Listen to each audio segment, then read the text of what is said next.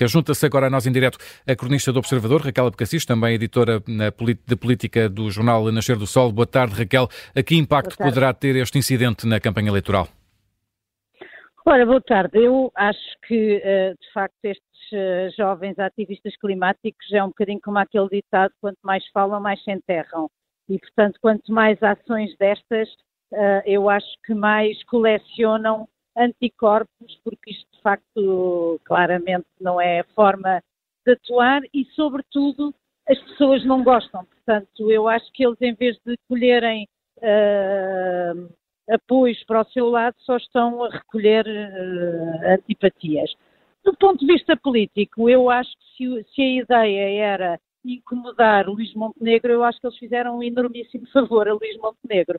A campanha estava-lhe a correr bem, nos últimos dias só se discute aquilo que se tem passado na campanha da AD, o discurso de Pedro Passos Coelho, aquilo que Luís Montenegro tem vindo a dizer, e hoje, mais uma vez, Luís Montenegro é o centro das atenções porque foi injustamente atingido por este ataque, mas também porque soube reagir uh, de uma forma uh, que, que, eu acho que uh, na percepção das pessoas é a forma adequada, que é lamentar aquilo que aconteceu, mas aproveitar para, e eu gostava de dar nota disso também, porque acho que ele teve o sangue frio de chamar a si todo o currículo ambiental do PSD e já agora da AD desde 1979, uh, com, enfim, uma série de, de, iniciativas que quer o PSD, quer a AD com o Gonçalo Ribeiro Teles, tiveram já há muitos anos, já com um longo currículo em matérias ambientais. E, portanto, eu acho que é um episódio lamentável, mas acho que no fim do dia é um episódio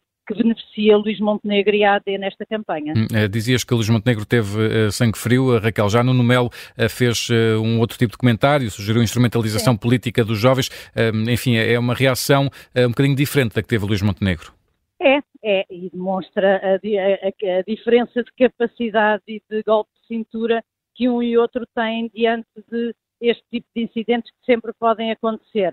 Do meu ponto de vista, eu acho que Luís Montenegro fez bem e acho que Nuno Melo não adiantou nada a tentar insinuar cá aqui, uh, enfim, algum tipo de interesses político-partidários por trás desta ação dos jovens. Nós temos visto este tipo de ações uh, já muito antes da campanha eleitoral.